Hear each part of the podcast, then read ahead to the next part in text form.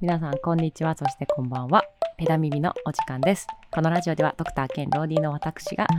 自転車に関するあれこれお話しするライド中オーディオコンテンツです。最近は自転車じゃない気がしてきましたが、基本的には自転車に関するあれこれお話しするライドコライドラライド中オーディオコンテンツです。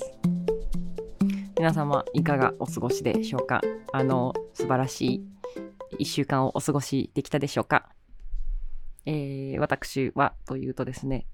えーこの1週間ですね、あの食中毒をやりまして、えー、必須こう過酷な嘔吐と下痢に苦しんでいる1週間でございました。はい。はい、皆さん気をつけてくださいね。はあ、やっちまった。そうなんですよ。あの、もう学生以来ぐらいかな。ほんとこんな久しぶりにやったの。えっ、と、ほんとね、あのーまあ、食中毒と一言に言っても、えっ、と、何が原因で、えっ、と、起きる？まあ、すなわちそれが菌なのか、ウイルスなのか、はたまた菌が作った毒素なのかによって、まあ、結局、えっ、と、実際になっている、あの、実際に原因となっている食べ物だったりっていうのは、まあ、変わってくるわけなんですけれども、まあ、基本的には、まあ、要は、あの、菌とかウイルスにやられて、あの、胃腸がギュルギュルになっている状態のことを、まあ、食中毒と言ってしまうわけですね。まあ、胃腸炎とも言ったりもするかな。まあ、要は胃腸に炎症起きてるからね。で、あのまあ、有名どころでいくと、まあ、牡蠣とかね、牡蠣が原因のノロウイルスとかは、二枚貝にいるやつですね。二枚貝が原因のノロウイルスとかは有名どころですけれども、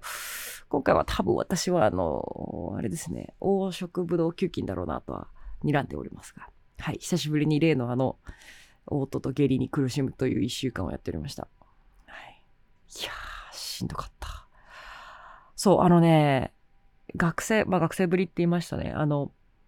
まあ基本的にね、まあプロだし、こちらとしては気をつけてはいるんですけど、まあいかんせんズボラなところがありまして。で、あの、私基本的に自炊中なので、あの、外食とかほぼせずに、ずっと基本的に自分で作ったものを食べてるんですけど、まあ、それがですね、結構あの、まあ、黄色ブドウ球菌のまあリスクじゃリスクなんですね。黄色ブドウ球菌って、うちらの皮膚の上にめちゃめちゃいる、普通にその辺によくいる、一般的な菌なんですよ。で、まあ、別にそれ自体は、あの、悪さはしないんですよね、そんな滅多なことでは。えっと、ただ、あの、えっと、植物、食、食べ物の上について、で、あの、温度がこうしばらく放置すると、その上で増えて毒素を作り出すんですよね。でこの毒素がまあ非常に厄介でして、あの、毒素がもう100度とかで加熱しても壊れない毒素なんですよ。まあちょ、チートすぎないか。っていうぐらいの毒素なんですけど。で、あの、なので、えっ、と、黄色ブドウ球菌が一度増えてしまった食べ物は、もう、あの、どんなに加熱して炙ろうが、えっ、と、壊れることはないんです。なので、それはもう捨てるっていう方法しかないんですよね。で、なので、あの、黄色ブドウ球菌に対する対抗策としては、えっ、と、素手で触ったりしないこと。素手で食べ物を調理するときも触らずに、で、そしてその料理した後はすぐに、あの、えっ、と、食べてしまうか、ちゃんと、あの、低温で保存して黄色ブドウ球菌が増えないようにするってことが、まあ、最大の、あのまあ、対策法なわけです。うん。まあ、言ってしまえば、あの、黄色ブドウ球菌って、その、どんな食べ物でもなっちゃうんですよ、つまわち。こう、手に、うちらの手についてる菌が増えて、毒素作って、その毒素が原因で、あの、症状が出ちゃうってものなので、あの、言わ、言ってしまえば、もうどんな食べ物でも関係なく、あの食べ物が原因とか、鶏肉がとか、か、た缶入りの食べ物がとか、牡蠣がとか関係なくて、どんな食べ物でもなってしまうものなので、まあ、いわば一番ありふれているようなものではあります。ただ一方で、えっと、まあもちろんすごく一般的なものっていうことで知られてきていて、対策がね、すごい簡単。素手で触れなきゃいいっていうのと、まあちゃんと管理を徹底しておけばいいってことなので、あの、プロのところではまあもう最近ほぼ起きないでしょうね。まあ、要は素人が素手で作った食べ物だったらい、くらでもその黄色ブドウ球菌のリスクは常にありますよっていう感じです。で、あのまあね、その、ま今回の私の件としては、あの、私がですね、えっと、あの、ちょっと豆腐をですね、あの、パック開けて、一回使った後をのやつを、あの、まあ、そのまま、えっと、と冷蔵庫にこうしまい忘れてたらしいんですよ。でそれをあのその後あの夫が気づいて冷蔵庫に入れて直してくれてたんですけど一体まあ時間がどんぐらい経ってたか分かんないと。まあ、その状態でこう冷蔵庫に保管されていた豆腐を私はあのまた別の日にですねあの鍋に入れて使ってしまったんですね。で私としてもその豆腐が実はあの冷蔵庫ではない場所で一定期間管理されていた豆腐だとはつゆも知らず、あのー、鍋に入れてぐつぐつ煮込んで食べてしまったんです。で、まあ、例のごとく、あの、汚職ブドウ球菌自体は熱で壊れるんですけれども、汚職ブドウ球菌が育った後に作った毒素というのはですね、熱では壊れませんので、それを食べて私は無事に、あの、発症いたしました。はい。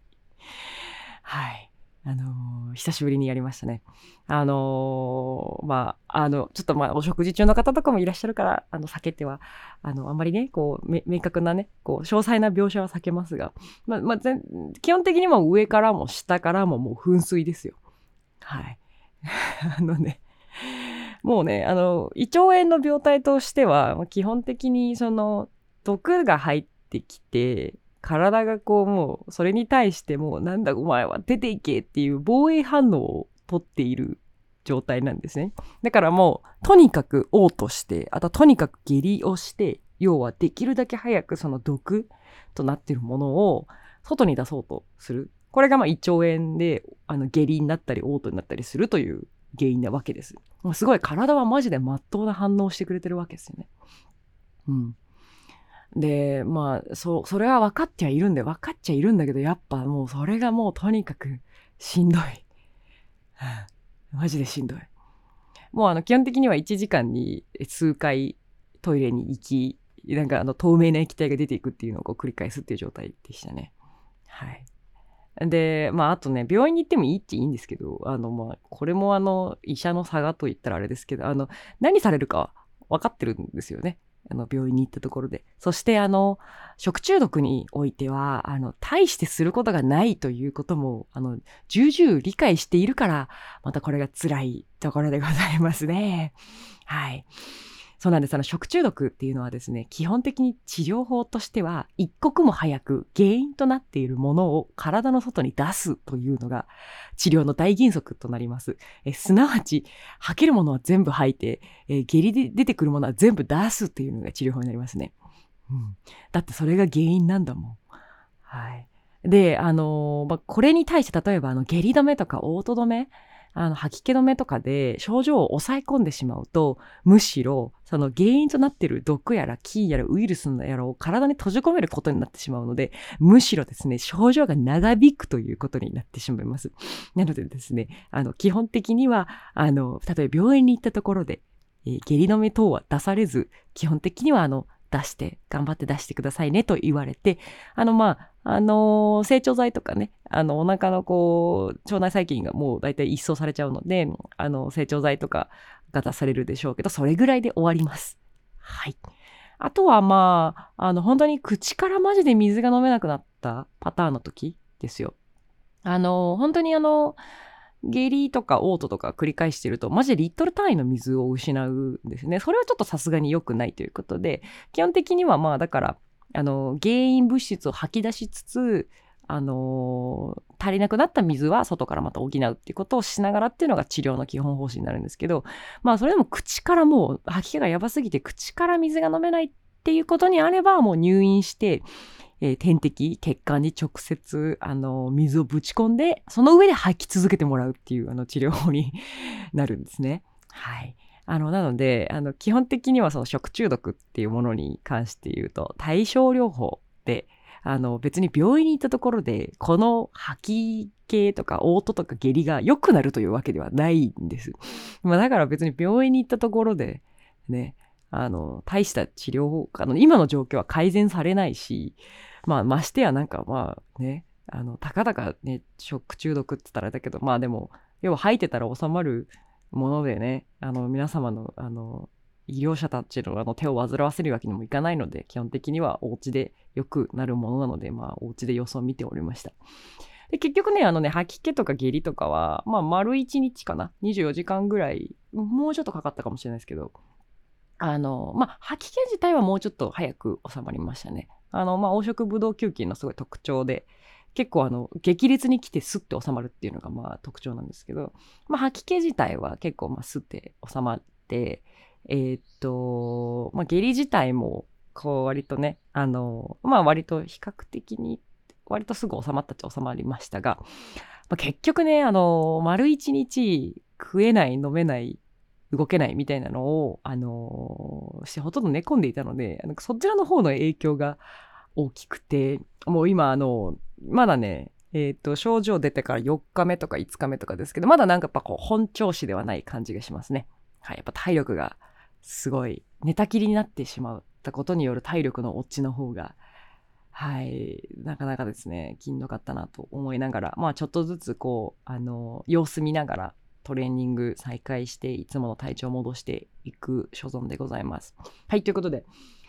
まあ、私の あの、下痢話で10分使ってしまいましたが、あの、まあ、前回の続きにしようかなと思っております。あの、高強度が足りてないっていう話ですね。で、実は、まあ、若干、まあ、私がその、あの、話した、今まで話した内容とちょっと重なるところも実はあるんですが、そう、あの、なんでこう、高強度っていうものが、あの、足りないと人ってまあ、ダメになる。逆に言ってしまうと、高強度がなぜ人類にみんな共通で必要なのかって話は、まあ、前回しました。まあ、まあ、ざっくりまとめると、す、べ、ては筋肉です。はい。すべては筋肉が大事だからですね。はい。で、え、ー、と、筋肉っていうものは、あの、やっぱりなかなか、あの、つかないよっていう話。で、あの特にあのアジア人っていうものは、まあ、インスリンの分泌が悪いという影響でですね、あの筋肉がつきにくいっていうところもあります。でこういった面、あまあ、さらに言うと、あのまあ、体重っていうものに、まあ、今までね、医学界全体がとらわれていて、あの体重にばかり着目しすぎていたんだけど、本当に大事だったのは筋肉の量だったんじゃねってことが、まあ、最近みんな気づいてきてたと。で、こう、体重ばかりとらわれるダイエットばっかしてると、こう、あの、筋肉量っていうものに着目した、あの、まあ、ダイエットをしなくなっちゃう。そうすると筋肉量が減っちゃって健康被害が出てきちゃう。ってことが、まあ、最近分かってきたと。ということなので、やっぱり思った以上にうちらって、あの、高強度してちゃんと筋肉つけていかないと、まあ、長生きもできないし、てか健康にも生きていけないし、あの、まあ、ようやく人類が筋肉の重要性、そしてそれはすなわち高強度の重要性にようやく最近気づき始めたという話を、まあ、前回あの30分あの早口でまくし去ってやったと思います。で今回はですね、えっ、ー、と具体的にじゃあ本当にその高強度っていうものが各病気とか、まあ、いろんなねあの具体的に本当にその病気に効いているのかっていうことに関して、まあ、具体的な論文とかをご紹介しながらあのいかに高強度が素晴らしいかっていう話をしていきたいと思います。はい。でね、もう、でもマジでたくさんあるんですよ。あの、高強度が効く病気って。本当に。どうしようかな。もうじゃあ最初はまずは、血圧からいきましょうか。早速。うん、血圧からいきましょう。はい。じゃあ、あの、血圧ですね、皆さん。あの、高血圧、低血圧とか言いますけど、血圧なんです。皆さん、血圧って自分今どれぐらいとかご存知でしょうか？はい。まああの、普段のね、血圧知ってる人って多分ほぼいないと思います。いや、ほぼいないとは言わないが、えっ、と、これを聞いている世代の人は多分あんまり意識しなくていい人たちなんじゃないかなと思います。はい。血圧とは何かというと、まあシンプルに血管にかかってる圧のことでございますね。で、えっ、と、一般的にというか、まあ、正確に言うと、あの健康であるという、えっと、標準域みたいなものがちゃんと定められております。正常血圧ですね、の範囲としては、上ね、上がまあ大体120未満。そして下側が80未満っていう、これがですね、一応、えー、正常血圧というふうに言われているものです。私的血圧といった方がいいかな。で、これより、え、ー、と、高めの人に関しては、まあ、高めだけど正常範囲内ということで、まあ、正常高血圧というふうに表現をしまして、言ったりもしますね。で、これをさらに超えて、血圧上が140を超えてくると、もうはい、これはしっかりと高血圧の定義に入ります。高血圧としては、えー、上の血圧が140、そして下の血圧が90以上。これになった場合の時はですね、しっかり高血圧として治療をちゃんと開始しないと大変なことになるよということで、えー、我々の業界ではこの値になったら、まあ、病院にちゃんとすなわちしっかりと医師の指導を受けましょうというふうに、あの、一旦ラインを引いております。そう、あのね、一応ね、あの、まあ、血圧としては、あの、まあ、140未満の人たちに関しては、まあ、経過観察とは言いつつも、まあ、一応ね、あのね、130代の人も一応高め扱いにはなってます。はい。あの、目標としてやっぱ120を切るか切らないかぐらいを、あの、当たりをうろうろしとくぐらいが、あの、一応ね、綺麗な値としてはですね、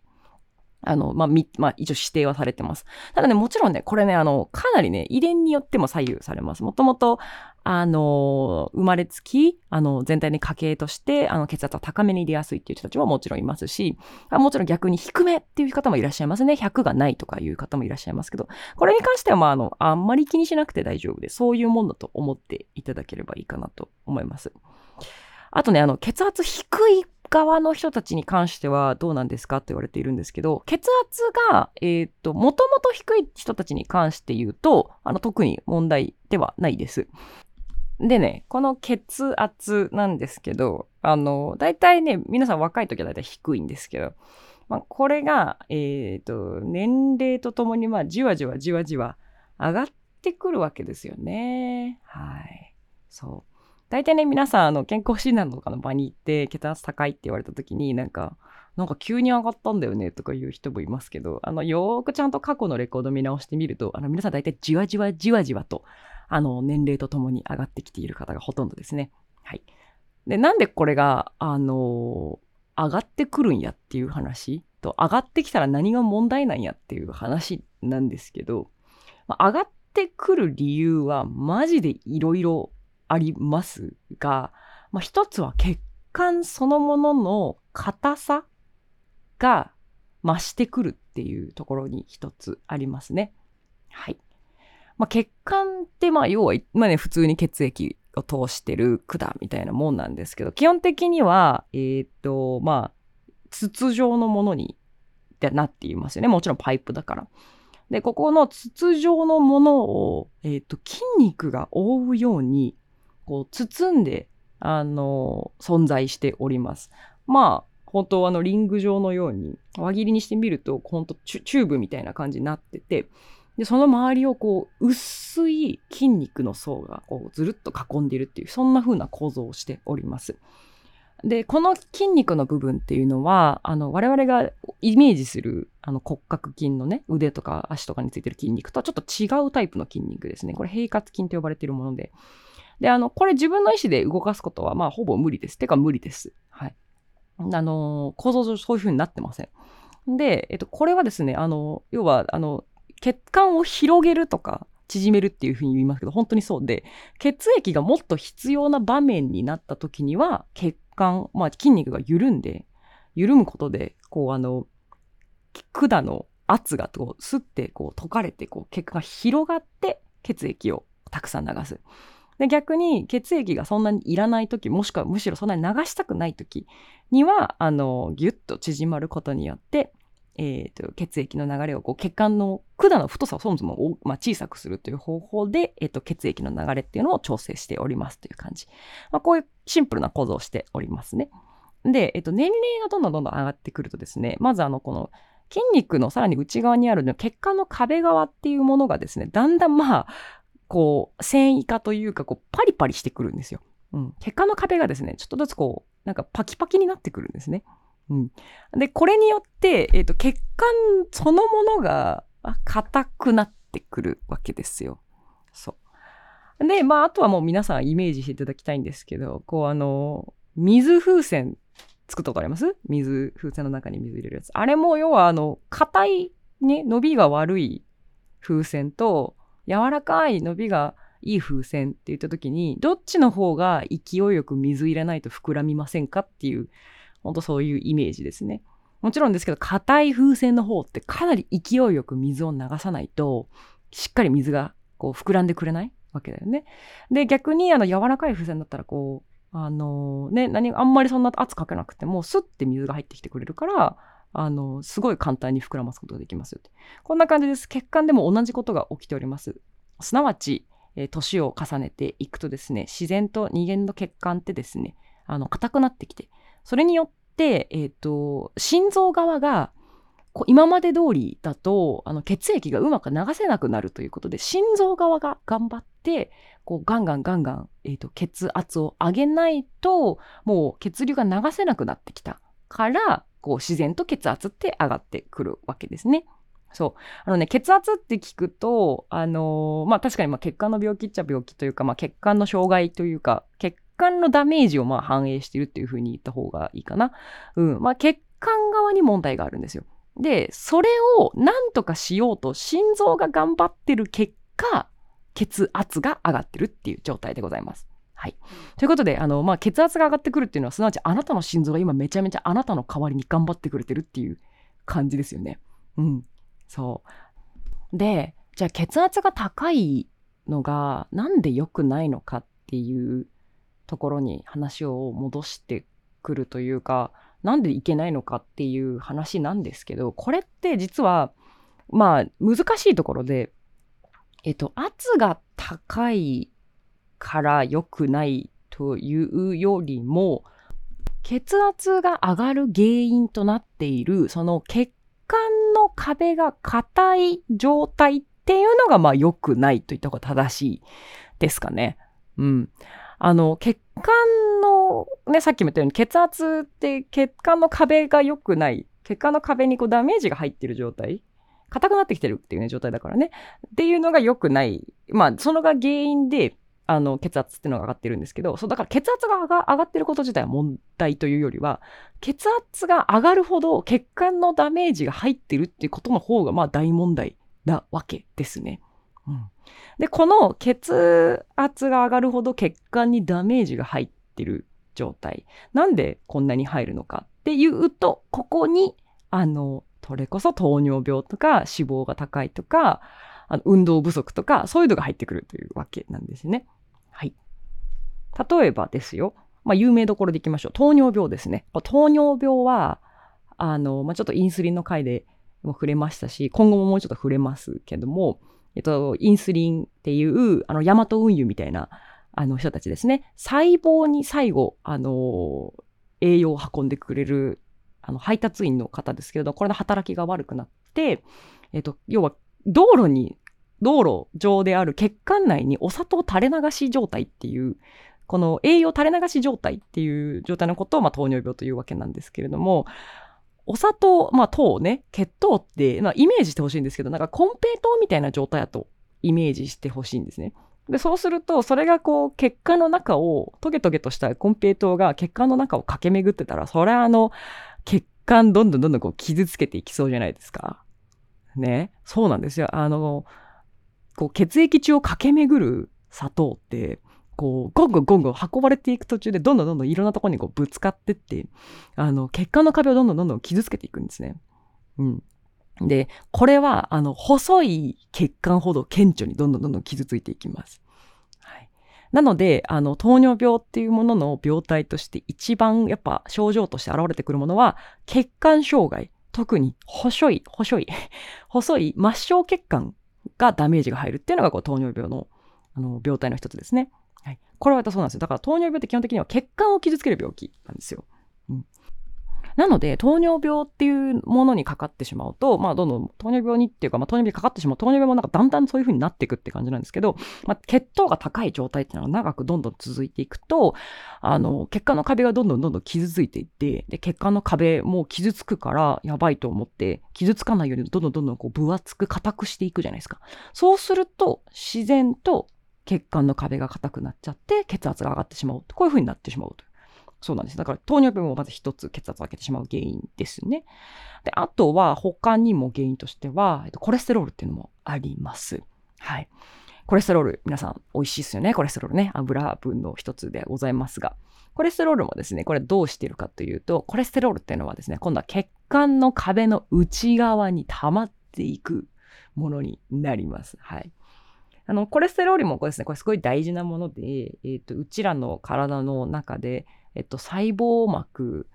を作ったりとか、まあ、油成分でできてるものは大体まあコレステロールが関わってます。あの、それこそ、あの、ホルモンとかもコレステロールが出てきてるものが多いし、他にも、あの、なんだろうな、油でしか溶けない、あの、ホルモンとか栄養素とかたくさんあったり、こういうのを運んだりするもの、こういったものも大体コレステロールとか、まあ、中性脂肪とかそういったものから出てきてますと。なので、コレステロール自体はすごくよくちゃんと働いて、いろんなものに、あのー、なってくれる、すごく大事な成分なんですけど、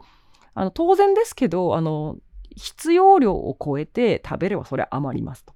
で余ったコレステロールはどうしてるかというと、こう、血管内を駆け巡ってですね、血管の壁にこう張り付いて暇を持て余しているわけです。で、こういうふうに、あの、コレステロールさんがですね、暇を持て余して壁に張り付いてくると、あの、血管の壁っていうものもまた、これまた硬くなってきてですね、はい。で、あの、またこれが、この血圧が上がってくる原因になるという、こういうわけでございます。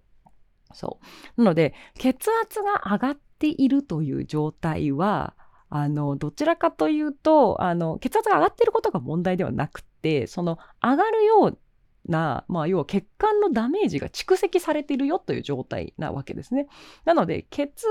液、血管を治してあげるとか、その原因になっているものを取り除いてあげるということで、血圧っていうものは、あの逆に言うと、血管の質が上がってこれば、これって血圧で下がってくるっていうわけですよ。で、今我々が使ってる血圧を下げるお薬っていうものは、どうやって血圧を下げてるかっていうと、これね、別にあの血管の壁を良くしてるわけじゃないんです。これはね、やり方としては、いくつか種類があるんですけど、あの、まず流れてる血液の量を減らす。そう。あの、流れてる水分量をこう減らすことで、あの、血圧を下げるっていうものだったり、あとは血管の壁のその周りにいる筋肉の緊張を解いてあげて、こう血管の管をこうふっと広げてあげる。これによって、あの、まあ、径を太くしてあげて圧を下げるっていう、こういう風に、あの、して圧を下げるっていう手段をとっておりますが、まあもうね、お気づきの通り、血管の壁そのものを改善してくれるような、お薬というものはまだございません。残念ながら。じゃあ、どうやってこのね、傷ついた、えっ、ー、と、硬くなってしまった血管の壁というものを柔らかくしていくかっていうところでですね、ここであの、高強度トレーニングが入ってまいります。はい、血管を柔らかくするですね、というところに関しては、実はまあ、運動というものはやっぱいいっていうのはもうずっと言われてました。ただね、その運動の種類に関していくと、やっぱり強かったのは有酸素運動っていうものなんですよ。そう、いわゆるなんか多分聞いたことあったと思いますけど、なんかその会話できる程度のペースの運動で、こう、あの、長時間できる緩いペースの運動を続けていただくことで、あの、まあ、血管の壁の柔らかさを取り戻すことができると。こういうふうに、まあ、あの、長いこと信じられてきましたし、実際のところ今もそれは間違ってはおりません。やっぱり有酸素運動はすごくよく効きます。血管の壁を柔らかくするのに。ただね、ここに対してですね、新しい酵素、酵素、候補が、あの、登場しました。それがですね、まあ、高強度運動ということですね。はい、詳しく見てまいりましょう。これですね、2023年に発表されたばかりの、えー、論文でございます。この研究はですね、あの、運動が血圧下げるのにいいというのはよくわかっている。じゃあ、あの、どの運動が一番血圧下げるのにいいんだろうっていうのをこう比較検討したっていうすごい面白い研究方法でございますね。で、具体的には、えっと、血圧が普通な人たちと高い人たちっていうものを両方集めまして、で、いろんな運動の種類をやってもらいました。やってもらった運動の種類としては5つあります。まず一般的な有酸素運動。のみの人たちですね。で、そこに加えて4種類、えー、近年、まあ、話題になっている運動法っていうものをやってもらって、どれが一番血圧を下げるかっていうのを比較してます。残りの4つですね。有酸素、今までの従来法の有酸素運動とは別に、まず普通の筋トレです。有酸素ではなくて、結構ハードにしっかりがっつり筋トレをしてもらう。で、えー、みんな、コーチが大好きな高強度インターバルトレーニング。こちらも入っております。で、えー、4つ目のグループとしては、え筋トレと有酸素運動を両方を混ぜてやってもらうっていう人たちですね。そして最後がですね、アイソメトリックス運動というものです。これ、え、ー、と、まあ、どういう運動かっていうと、同じ姿勢を、ポーズを、同じ状態を保持するタイプの運動のことを言います。まあ、イメージしやすいのはプランクとか体幹トレーニングとかみたいなやつですね。あの、いいポーズでそのまま耐えてもらうっっていう運動方法ですね。あの、これをですね、この5種類、この5グループの運動をやってもらって、どれが、どの運動が一番血圧を下げるのかっていうのを研究してます。さて皆さん、この中でどれが一番血圧下げると思いますか？はい。今までの従来法でしたら、やっぱ有酸素運動っていうふうに言われてはいたんですけれども、え今回ですね、この研究でぶっちぎりで優勝した運動グループっていうのがあったんですね。でそれが、これがですね、アイソメトリックス、すなわち体幹トレみたいな、ポーズを保持する運動がぶっちぎりで優勝だったんですよ。面白いですよね。そう、あのね、こう今までね、有酸素運動が一強だと思われていた血圧を下げるということに関してなんですけれども、実は、えっ、ー、と、どちらかというと、こう、筋肉の、えっ、ー、と、伸び縮みするのではなくて、同じポーズを保持するタイプの筋トレ。これが、まあ、一番有効だということが、今回の研究で明らかにされました。はあ、面白いですね。そうなんです。でね、あのー、もちろんね、まあ、ちゃんと補足をすると、すべての運動でもちろん、あの、血圧はもちろん下がりました。はい。ただし、えっ、ー、と、やっぱり、えっ、ー、と、筋トレの方が、こう、全般的に有酸素運動、言われていた有酸素運動と比較しても、あの、遜色ないどころか、むしろ、あの、筋トレの方を混ぜた方が、血圧を下げる効果というものは高いということが分かってきたんですね。で、まあ、その筋トレの種類でさらにどんなのがいいですかってなった時には、あの、こう、ダンベルをこう持ち上げとか、こう、スクワットとかいう、こう、動きを交えたタイプの筋トレではなくて、こう、あの、プランクみたいな感じで、同じポーズを保持するタイプの筋トレの方が、まあ、より血圧を下げる効果が高いっていうのが、あの、明らかになったというわけでございます。はい。面白いですよね。これね。そうなんですよ。なので、あの、まあ、あんまりこれ聞いてる人たちには、あの、今、今、今、まさに血圧がすげえ高いみたいな感じで、っていう人は、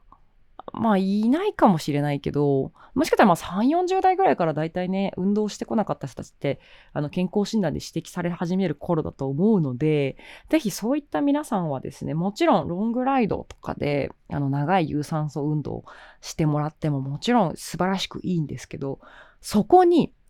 少しだけ負荷の高いメニューを加えると、あの、より高圧効果は高くなりますので、ぜひ皆さん、あの、普段の運動メニュー、トレーニングメニューにですね、加えてみてください。といったところで、なんとですね、あの、自分の嘔吐下痢と、あの、高血圧の話をしていたら、またこれまた30分いってしまったということでですね、今回は、えー、っと、血圧とは何かというところから、あの、高強度というものですね。まあ、筋トレというものが、あの、血圧を下げるのにも実はいいよっていうところまでお話をさせていただきました。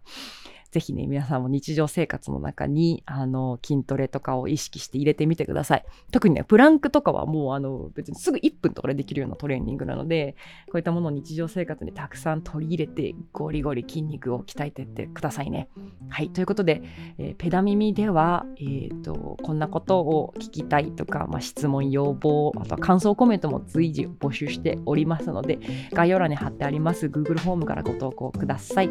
ということで、えー、公共トレーニング編、えー、高強度トレですね、あのー、が健康にいいというものですね、まだまだなんかちょっと続きそうな予感はありますので、ぜひ皆様今後継続して聞いてください。ということで、ペダミン次回もお楽しみに。